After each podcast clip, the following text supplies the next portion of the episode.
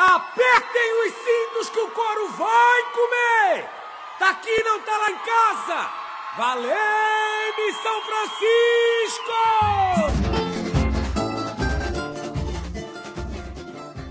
O samba na ponta do pé, a bateria conduzindo o desfile, o enredo cantado pela escola são elementos que estão presentes no Carnaval de São Francisco do Sul. Ou melhor, São Chico. A ilha cheia de história e cultura sabe muito bem a importância do carnaval em sua tradição. A historiadora Andréa de Oliveira conta em seu livro Perfil Cultural São Francisco do Sul sobre a origem do carnaval na cidade. Segundo Andréa, o primeiro desfile do carnaval em São Chico foi em 18 de fevereiro de 1912. Desde lá, a cultura carnavalesca se manteve no povo francisquense. No livro, a autora conta um relato da senhora Ernestina Pinheiro Gomes da Silva, a já falecida Dona Nete, grande participante do carnaval francisquense da década de 60. A sua filha, Vera Gomes, gravou um trecho do livro para a Rádio Ponto. A fantasia da gente era bem bonitinha, cheia de brilho naquele tempo. Tínhamos que ir auxiliar a costureira e as mulheres a bordar. Os instrumentos eram um problema. A turma ia atrás dos gatos e depois fazia um tamborim com o couro deles. Era de gato ou cabrito. Deixavam de molho no cal para raspar o pelo. Daí esticavam bem esticadinho em uma parede, no sol. Depois pegavam o couro e viravam os nossos instrumentos. De lá para cá, muita coisa mudou. Em 2019, a Secretaria do Turismo de São Francisco do Sul estimou em 300 mil pessoas no carnaval daquele ano. A secretária de turismo da época, Jamile Duá, falou para o NDTV sobre a importância dos desfiles para o município. A cidade está lotada, os hotéis estão com alta taxa de ocupação, chegando muitos deles a 100%. E o tempo está colaborando e o pessoal está curtindo também durante os dias praias, curtindo a cidade, o centro histórico. Uma grande movimentação para a economia do turismo em São Francisco do Sul nesse período. A Imperadores vem chegando e vem bonita!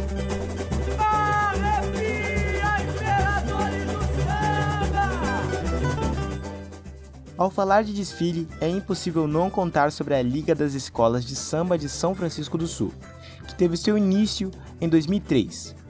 A partir da fundação da Liga, os desfiles começaram a ter maior investimento da prefeitura e serem registradas oficialmente as competições entre cada escola de samba. A trilha que você está ouvindo agora é o instrumental do Samba Enredo da Imperadores do Samba, fundado em 1973. A escola é a maior campeã dos desfiles registrados pela liga. São seis troféus em 11 desfiles competitivos. A escola foi a última vencedora de um desfile, pois desde 2015 são feitos apenas desfiles exibicionais, sem disputa entre as escolas.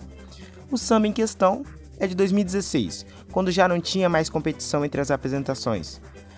O enredo fala da doação de órgãos e da importância na vida de quem precisa nova visão. A cabeça alucina, a pele arrepia. Mundo de sonhos e magia. Vejo um milagre acontecer. Anjos que salvam vidas sem saber.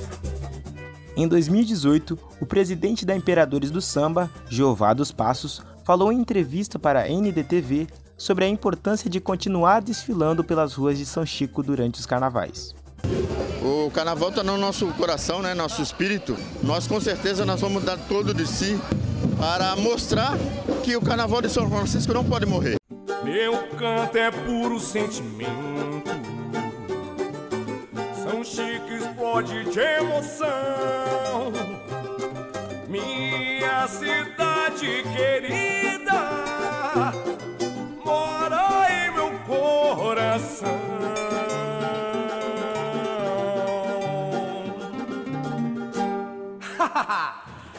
Passa rede e fecha a conta.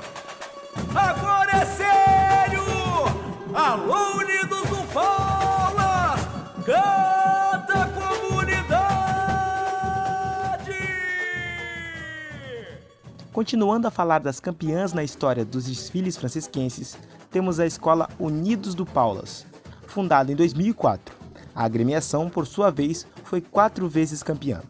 A trilha que você ouve agora é o Samba Enredo de 2018, que fala sobre os sentimentos e emoções que passamos no jogo da vida, como a própria canção diz. É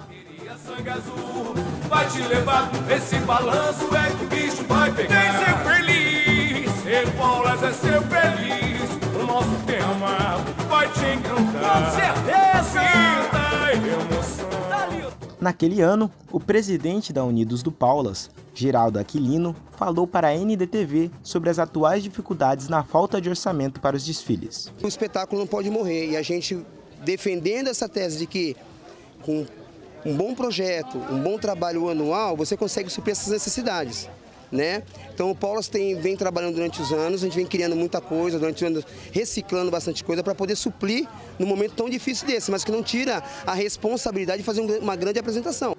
A terceira escola com mais títulos é a Mocidade Independente da Água Branca, sendo campeã duas vezes registradas pela Liga. A escola conta com uma história de mais de 50 anos no carnaval francisquense, Fazendo apresentações não competitivas, em 2018, o presidente da mocidade, Fernando Nascimento, falou sobre a importância de dar o seu melhor, apesar de não ter um vencedor eleito oficialmente. Quem julga é o povo, entendeu?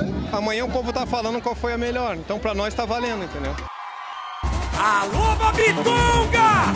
Solte o grito na garganta! Quebra tudo, filhos da ilha! Com uma vitória nos desfiles, a escola Filhos da Ilha é a agremiação com menos vezes em primeiro lugar, segundo a liga. A única vez foi em 2011, com um samba enredo que contava a história de São Francisco do Sul. A trilha ouvida nesse momento é o samba de 2012 da escola, com o tema O Maravilhoso Mundo das Cores. Sou o tom da ciência, a fluorescência, clareio a escuridão.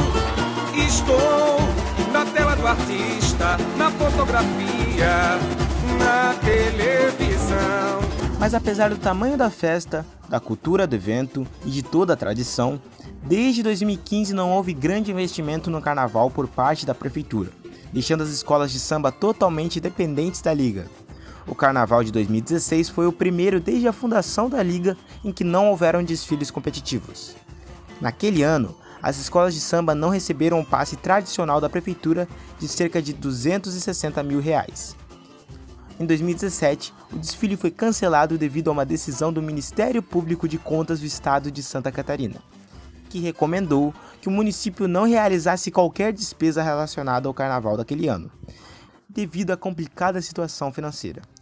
Desde então, a Liga das Escolas de Samba vem lutando para que os desfiles continuem acontecendo e para que o samba não possa morrer.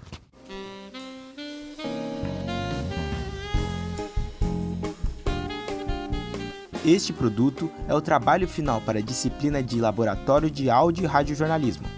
Orientação do professor Áureo Moraes. Monitoria por Jéssica Schmidt. Produção, locução e edição técnica por Crisan Isauro. Rádio.UFSC. É rádio, é jornalismo e ponto.